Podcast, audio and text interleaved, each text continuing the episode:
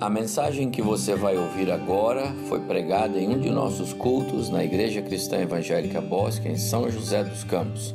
Ouça atentamente e coloque em prática os ensinos bíblicos nela contidos. Gálatas capítulo 2. Se você pode, abre sua Bíblia comigo, Gálatas capítulo 2. Vamos ler juntos, dois versos. Gálatas 2. Gálatas 2, verso 19 e verso 20. Pode ser? Abre sua Bíblia. Gálatas 2, verso 19 e verso 20. Carta de Paulo aos Gálatas, capítulo 2, verso 19 e 20. Vamos ler juntos? Assim como os irmãos estão, podemos ler? Diz Paulo: Porque eu, mediante a própria lei, morri para a lei, a fim de viver para Deus. Estou crucificado com Cristo, logo já não sou eu quem vive, mas Cristo vive em mim. E esse viver que agora tenho na carne, vivo pela fé no Filho de Deus que me amou e a si mesmo se entregou por mim. Logo já não sou eu quem vive, mas Cristo vive em mim. Estou crucificado com Cristo, escreveu Paulo. Mais um texto, um verso. Se você sabe, não precisa nem abrir, mas o verso está em Filipenses capítulo 1, verso 21. Se eu começar, você vai até o final. O apóstolo Paulo diz assim: Porquanto para mim o viver é Cristo, e o morrer é, vamos de novo, porquanto para mim o viver é Cristo, e o morrer é lucro. Os dois textos que eu li falam de morte e ressurreição. Morte e ressurreição, morte e ressurreição. E eu quero falar um pouquinho antes da ceia com os irmãos, uma breve reflexão sobre esse tema em que a morte e a ressurreição de Cristo influencia, influenciam o seu dia a dia. Em outras palavras, o seu viver diário sofre influência direta da morte e ressurreição de Cristo? Meditar sobre esse tema, meus amados irmãos, em especial num culto como hoje, um culto de de ceia, a mesa do Senhor posta, eu acho muito importante. Sabe por quê? Porque nós vamos hoje ter uma ceia ainda mais consciente. Quando nós meditamos antes da ceia em temas bíblicos que nos levem a refletir na ceia, a ceia se torna ainda mais consciente e não apenas um ritual, uma ordenança que nós cumprimos, porque o Senhor mandou e nós fazemos isso todos os domingos primeiros de cada mês. Mas nós vamos meditar um pouco, porque eu quero perguntar e eu vou insistir na minha pergunta: qual a influência da morte da ressurreição de Cristo na sua vida, no seu dia a dia, no seu contexto?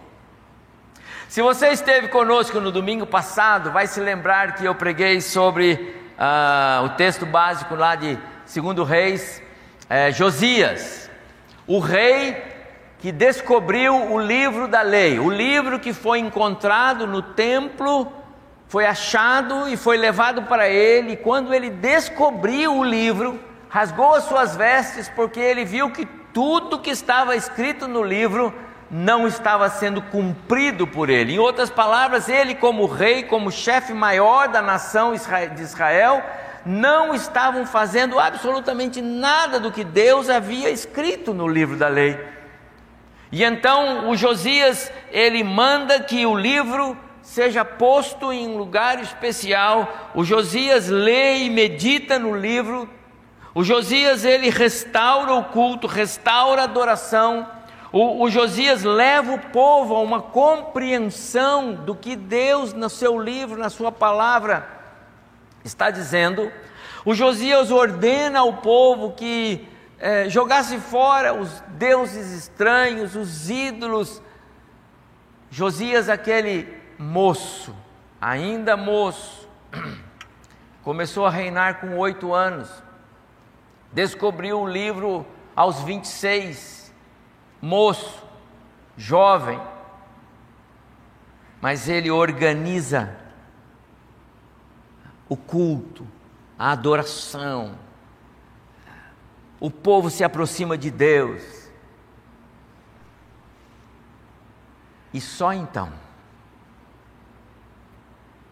ele chega ao ápice e diz: Agora nós vamos celebrar a Páscoa. A Páscoa era a ordenança para o povo judeu que Cristo substituiu pela ceia para a igreja cristã. Nós lemos lá em 2 Reis, capítulo 23, versículo 22. Nunca se celebrou Páscoa como aquela, desde os dias dos reis de Israel. Nunca. Aquela foi muito especial. E nem depois houve Páscoa como aquela. Foi consciente. O povo estava maduro para tomar parte na celebração pascal. É por isso que eu estou dizendo hoje, meus amados irmãos, assim como a palavra de Deus influenciou profundamente os israelitas naquele dia, naquela época, não é? E houve uma celebração de Páscoa tal qual nunca havia acontecido. Também assim, eu quero dizer aos irmãos, as nossas celebrações da mesa do Senhor, elas podem ser sempre como nunca foi igual, nunca aconteceu como esta. Hoje de manhã foi tão gostoso, eu senti que o Espírito Santo estava agindo aqui em nosso meio, cantamos com tanta alegria, não foi, Aaron? Mas que delícia o culto hoje de manhã. Acredito que uma boa parte dos irmãos estavam aqui de manhã. Mas eu quero dizer, agora à noite tem que ser ainda melhor. Porque a morte e a ressurreição de Cristo vão nos contagiando, vão tomando cada vez mais lugar na nossa vida. E é por isso que eu quero pensar com os irmãos um pouco sobre a influência da morte e ressurreição de Cristo. Por isso que eu li o texto de Gálatas. Fui crucificado com Cristo, assim já não sou eu quem vive, mas Cristo vive em mim. Esse texto é melhor entendido em Romanos 6. Se você quer abrir a sua Bíblia, pode abrir aí Romanos 6, versos 6 a 8. Há uma, uma, uma narrativa de Paulo que soma-se com, com muita propriedade a esta narrativa de de Gálatas, Romanos 6, 6 a 8, Paulo diz assim: Sabendo isto, que foi crucificado com ele, com Cristo, o nosso velho homem, para que o corpo do pecado seja destruído e não sirvamos o pecado como escravos, porquanto quem morreu justificado estado do pecado. Ora, se já morremos com Cristo, cremos que também com ele viveremos. Há uma versão que diz assim: Sabemos que a nossa velha natureza foi crucificada com Cristo para que o pecado não tivesse mais poder sobre a nossa vida, não nos deixássemos mais escravos do pecado. Paulo tinha plena compreensão do que a morte e a ressurreição de Cristo significava na vida dele. Paulo tinha plena compreensão da suficiência da morte e ressurreição de Cristo. Paulo via-se crucificado com Cristo. Ele entendia que naquele dia que Cristo morreu pelos pecados da humanidade, ele disse: Eu era um daqueles. Um daqueles pelos quais Jesus morreu, um deles, Paulo diz, era eu. A sua velha natureza, antes escravizada pelo pecado, morreu naquele dia com Cristo. Assim como também pelo poder, o mesmo poder que ressuscitou Cristo, ele diz: Esse mesmo poder me trouxe vida e garante a minha ressurreição. Por isso é que ele pode dizer, conforme nós lemos também, porquanto já não sou eu quem vive, o velho Paulo já não vive, quem vive agora é o novo Paulo, vivendo sobre a influência plena da morte e da ressurreição de Cristo no meu dia a dia. O viver de Paulo, meus amados irmãos, era totalmente influenciado pela morte e pela ressurreição de Cristo. Viver para o apóstolo Paulo significava ser útil ao Evangelho de Cristo. Se ele não podia ser útil ao Evangelho de Cristo, ele não via sentido no seu viver. Eu prefiro partir, ele disse, estar com Cristo, que é incomparavelmente melhor. Mas se eu posso ser útil para vocês, então eu permaneço aqui. A compreensão do apóstolo Paulo, da sua vida estar nas mãos de Jesus, quando alguém salva o outro da morte, quando alguém liberta o outro de um processo de escravidão, de escravidão, esse alguém que é o Salvador, que é o libertador, ele é o dono. Jesus nos livrou das garras do pecado, nos tirou de trás das portas do inferno, nos livrando da morte condenatória por causa do pecado. Que influência Cristo tem no seu viver diário? Que influência tem para nós a sua morte e ressurreição no meu, no seu lugar?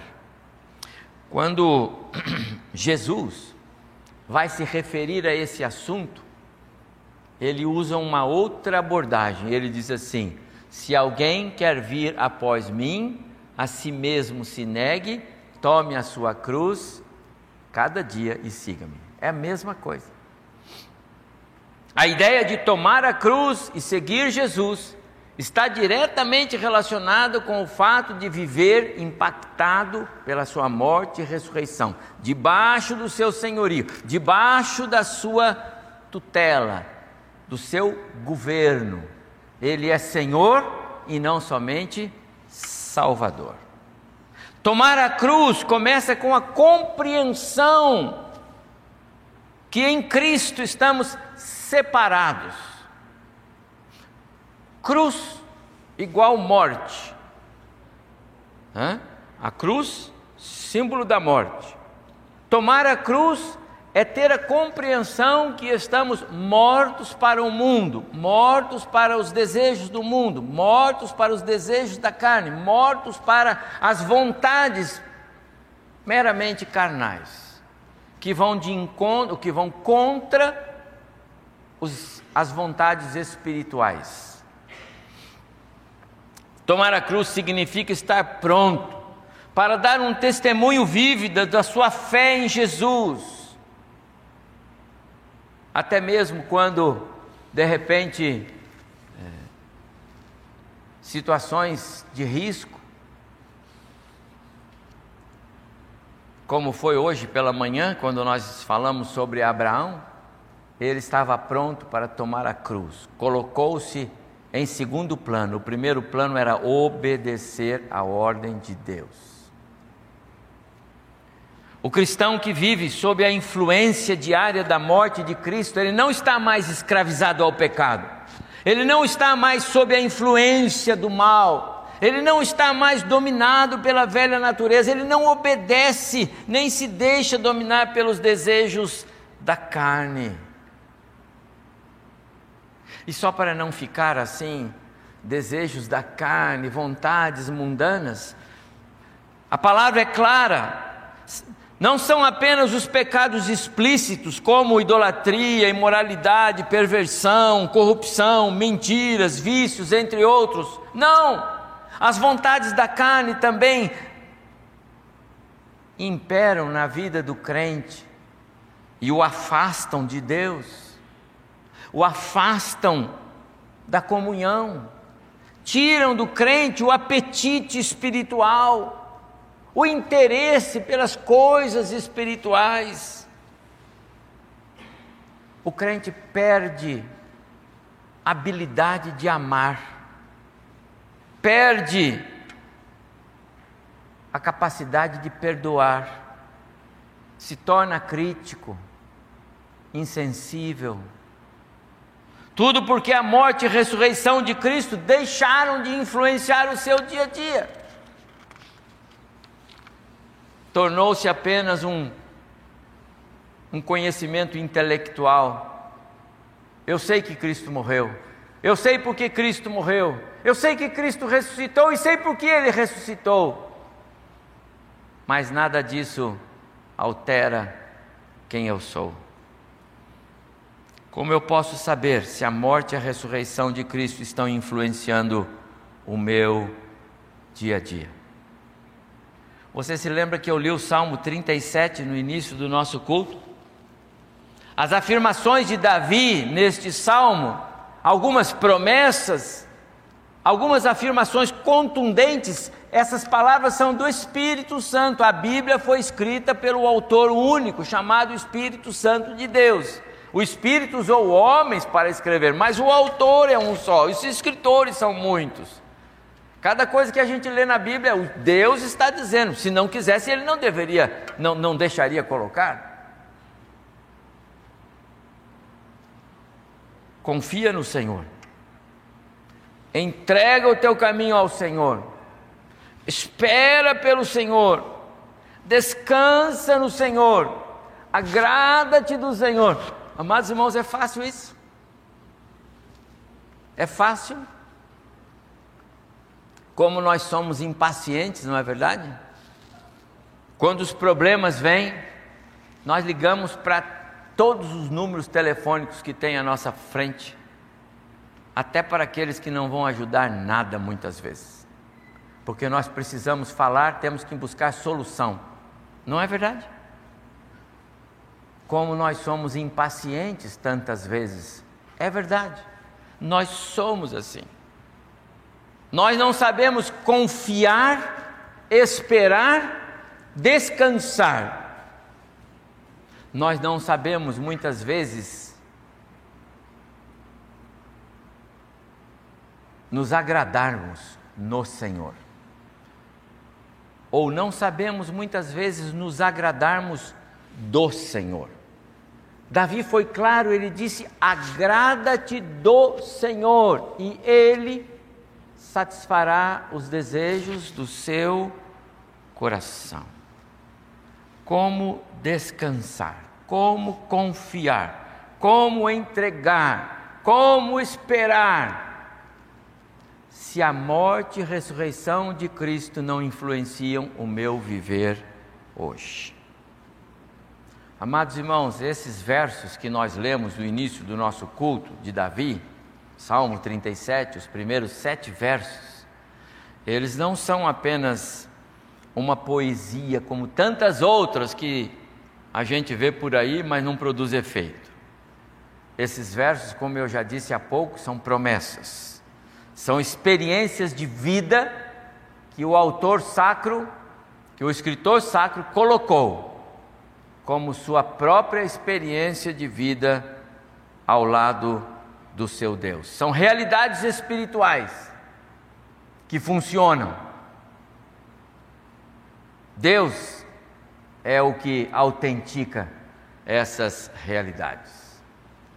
Você pode viver como cristão sob a influência da morte e da ressurreição de Cristo.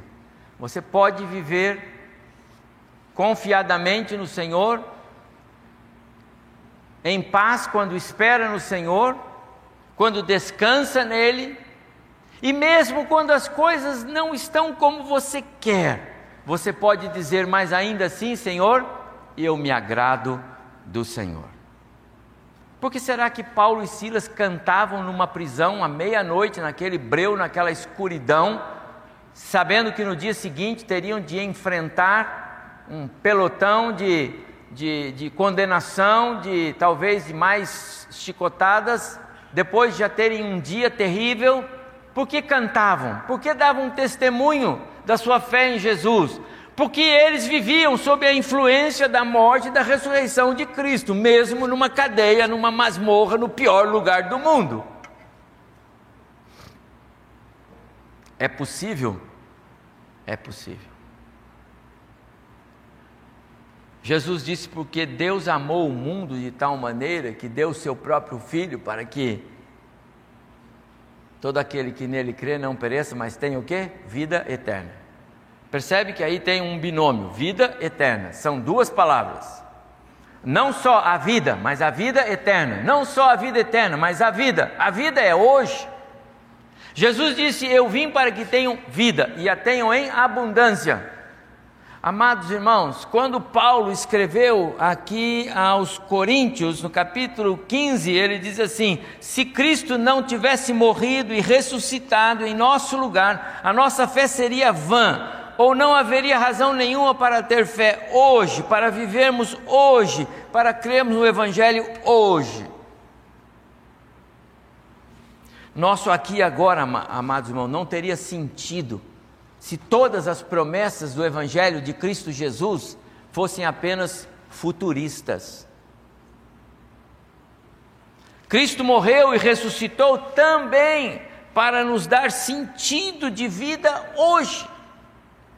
Paulo, quando escreveu a Timóteo na primeira carta, capítulo 12, ele disse: Eu sei em quem tenho crido, esse sei é hoje, eu sei agora, eu tenho convicção, é uma convicção racional, muito embora movida pelo Espírito, mas eu sei hoje, aqui e agora. Quanto somos influenciados no nosso dia a dia pela morte e ressurreição de Cristo? Quanto confiamos nele, quanto nos agradamos dele, quanto descansamos nele?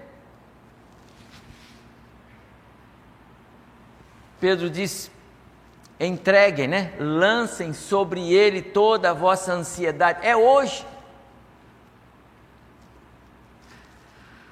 Meus amados irmãos, eu quero dizer a vocês que não há dúvida que a vida eterna, a salvação, é a maior dádiva da morte e ressurreição de Cristo. Pode ter certeza, eu tenho essa mesma convicção de fé que os irmãos também têm. Não há presente maior de Deus para o homem, a vida eterna. É o contraponto daquilo que o pecado fez, a morte, a separação. A graça salvadora de Jesus, a sua morte e ressurreição trazem para nós a vida e vida eterna. Nada pode ser comparado a isso, nada pode ser comparado a isso. Mas há também, meus amados irmãos, na morte e na ressurreição de Cristo, um poder que capacita o crente para o viver abundante hoje. E que nos dá sentido quando nós tomamos a ceia. Não tomamos a ceia como, uh, como um, um sacrifício que fazemos porque um dia nós vamos ser felizes. Não. Ignorar o hoje pensar que só vale a pena ser cristão por causa do amanhã não é a síntese do Evangelho. Pensar que hoje o crente tem mesmo de viver sofrendo, amargo, amargando derrotas. Aliás, Cristo disse: No mundo vocês vão ter aflições. Não é a síntese do Evangelho. Então, meus amados irmãos, aprender a viver cada dia sob a influência da morte e ressurreição de Cristo tem valores, trazem valores espirituais significativos para nós. Eu vou apontar três assim em meia dúzia de palavras. Quando nós vivemos sobre a influência da morte, da ressurreição de Cristo, a cada dia, nós somos curados. A morte e a ressurreição de Cristo promove cura viver sobre a influência da morte e ressurreição de Cristo, o, o crente que vive sobre a influência da morte e ressurreição de Cristo, ele, ele é alcançado pela graça curadora de Cristo. Promove a cura da alma, começa pela cura da alma. E se estende, alcançando o homem no seu todo. Essa é a, essa é a visão que Davi tem. Agradar-se do Senhor, porque Ele vai satisfazer. É dizer ao Senhor: está bom, Senhor.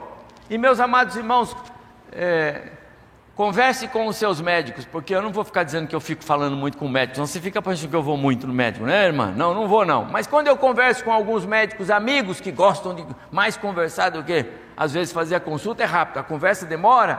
Ele diz assim: olha, a fé ajuda muito na cura de pacientes. Olha, isso é provado, a fé, a religiosidade é, ajuda mesmo. Agradar-se do Senhor, meus amados irmãos, é estar satisfeito com o que o Senhor dá, ainda que o que Ele está deixando acontecer agora não seja aquilo que nós gostaríamos que fosse. Quando nós somos mais murmuradores ou reclamadores, ou insatisfeitos, é como chorar quando tem um vazamento de água na cozinha, só aumenta o aguaceiro. Agrada-te do Senhor é uma expressão que nos leva a entender que Senhor está muito bom. Eu não gostaria que fosse assim, mas está bom, Senhor. Eu fico satisfeito no Senhor, porque eu sei que o Senhor tem um propósito para a minha vida. Eu me lembro aqui da experiência de Jacó. Ele era insatisfeito com ele, ingrato porque ele não se aceitava. Quando o pai perguntou quem ele era, ele disse: Eu sou Esaú. Arrumou um braço peludo para mentir para o pai, criou caso com todo mundo, até um momento em que Deus o cercou. E ele passou uma noite, e o Senhor o cercou de todos os lados.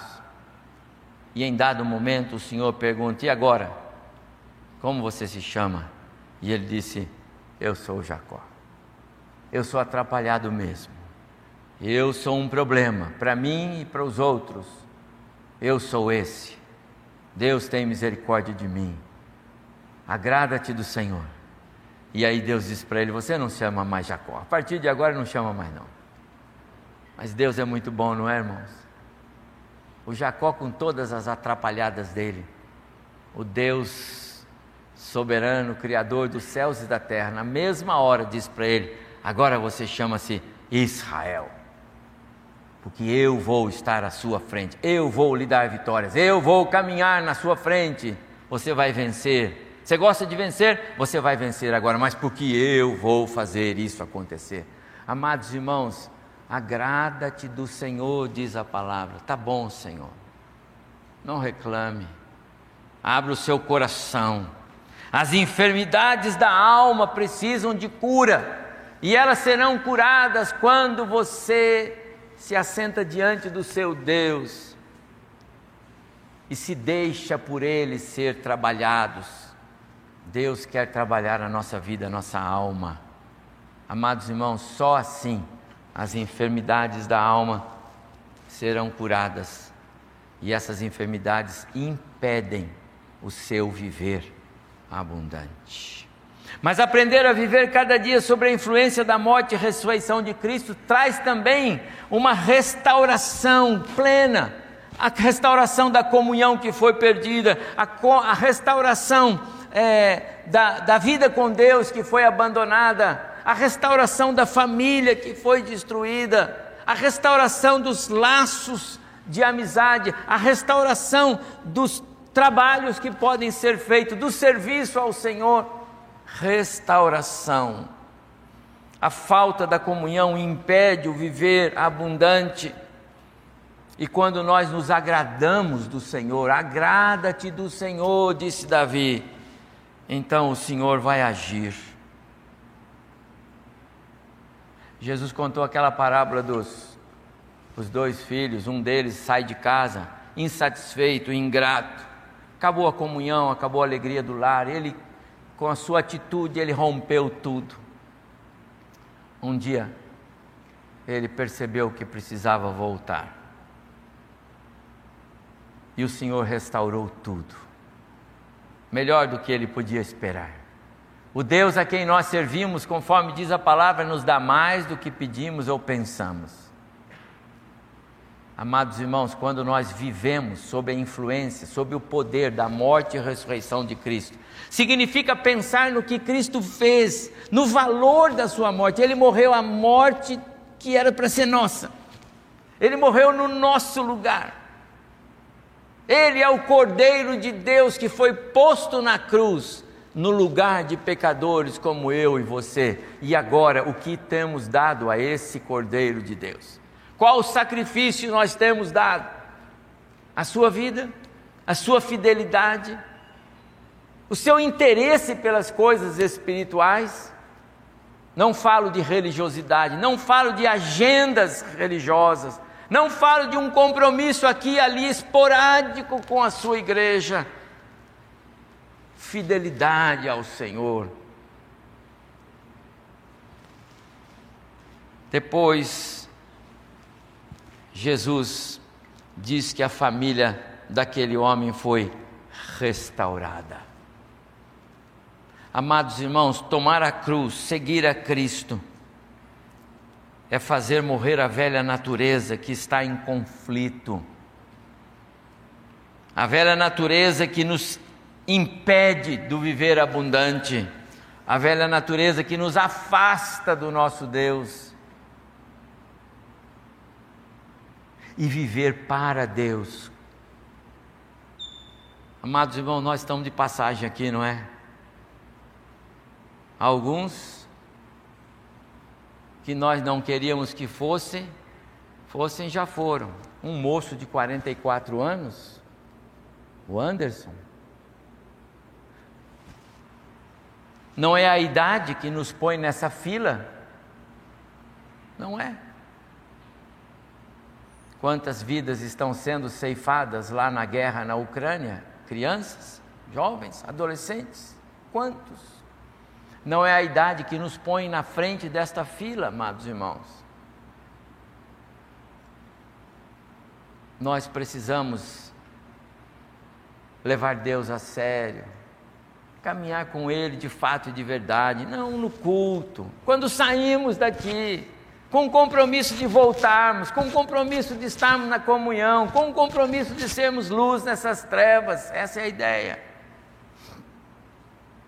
Finalmente, aprender a viver cada dia sob a influência da morte e da ressurreição de Cristo, além de restaurar a comunhão que foi perdida, ela encoraja-nos, nos fortalece, nos dá forças para mostrar o valor, muitas vezes, de um único passo atrás. Sabe? Passo atrás. Um passo atrás daquilo que a gente resolveu fazer. Um passo atrás daquilo que a gente está fazendo. Um passo atrás desse novo modelo de vida que eu estou implantando na minha vida. Quantas pessoas hoje mudaram o seu padrão de vida cristã. Quantas famílias mudaram o seu padrão de serviço ao Senhor? Quantas famílias mudaram? Será que o nosso Deus está contente com o nosso novo modelo de ser cristão? Será, irmãos? É possível que alguém vá dizer para você, pastor, isso não tem nada a ver, porque esse é só um novo jeito de adorar o Senhor. Eu acho que não. Daqui a pouco nós vamos começar a confrontar a Bíblia, a palavra de Deus. Daqui a pouco, para justificar as nossas ações, nós vamos percorrer a Bíblia procurando textos que nos justifiquem atos nada, nada bíblicos. Não saber voltar atrás confunde a nossa identidade, impede o nosso viver abundante. Há muitos cristãos precisando urgentemente de viver cada dia influenciados pela morte e ressurreição. O poder da morte, o poder da ressurreição precisam fazer diferença na vida de muitos dos nossos queridos irmãos. Tem algo impedindo, meu amado irmão, você de viver cada dia sob a influência do poder da morte e ressurreição de Cristo? Você se lembra? Cristo foi lá no seu lugar, no meu. Tomou o nosso lugar. Se ele não tivesse feito isso, nós éramos hoje já sentenciados à morte eterna, separação eterna de Deus. É a sentença do pecado, da morte, da desobediência. Cristo morreu a nossa morte. Mas não ficou por aí, ele ressuscitou. Sabe? Para dizer para mim e para você, um dia você vai passar por isso também. Um dia você vai ter o corpo igualzinho ao meu. Por isso, Paulo diz que Jesus é as primícias dos que dormem. Só Ele, só Ele, até agora, só Ele experimentou a ressurreição plena. Só Ele experimentou a ressurreição para nunca mais naquele corpo conhecer a morte. Esse corpo é o corpo que Ele vai nos dar. Esse é o corpo que vem por causa da morte e ressurreição de Cristo. Você tem essa promessa. Você já tem Cristo como Salvador, você tem essa promessa. Você já é salvo, então você vai experimentar isso. Esse presente é seu. Mas como estamos vivendo o nosso dia a dia hoje? Estamos honrando o Cristo que foi na cruz no nosso lugar? será muito sacrifício nós vivermos a vida cristã como sempre fomos instruídos na palavra. Talvez esteja na hora de dar uns passos para trás, voltar um pouquinho no tempo. Tire a roupagem dos dias atuais essas roupagens às vezes impedem que a gente veja a beleza de Cristo em nós. Clame ao Senhor, ore, mas ore mesmo. Peça a Ele que te dê mais sensibilidade espiritual para perceber os sinais que a morte e a ressurreição de Cristo produzem. Viva cada dia influenciado por essa morte e ressurreição. Nós não podemos nos lembrar da morte e ressurreição só no primeiro domingo do mês. Amanhã você precisa se lembrar: Jesus morreu e ressuscitou por mim. O meu dia hoje tem que ser agradável diante dele. Depois de amanhã, você quando acordar, você tem que dizer: Jesus morreu e ressuscitou por mim. Hoje o meu dia tem que ser melhor do que ontem, em honra a esse Jesus. E no quarto dia você faz a mesma coisa, amados irmãos, daqui a algumas semanas, você vai entender o que é descansar, esperar, confiar, agradar-se do Senhor. qual a influência da morte e ressurreição de Cristo na sua vida, no seu viver diário. Que o Espírito Santo de Deus nos, nos guie, nos, nos dê iluminação, para que nós possamos viver a cada dia de maneira a sermos aprovados, aprovados pelo nosso Deus.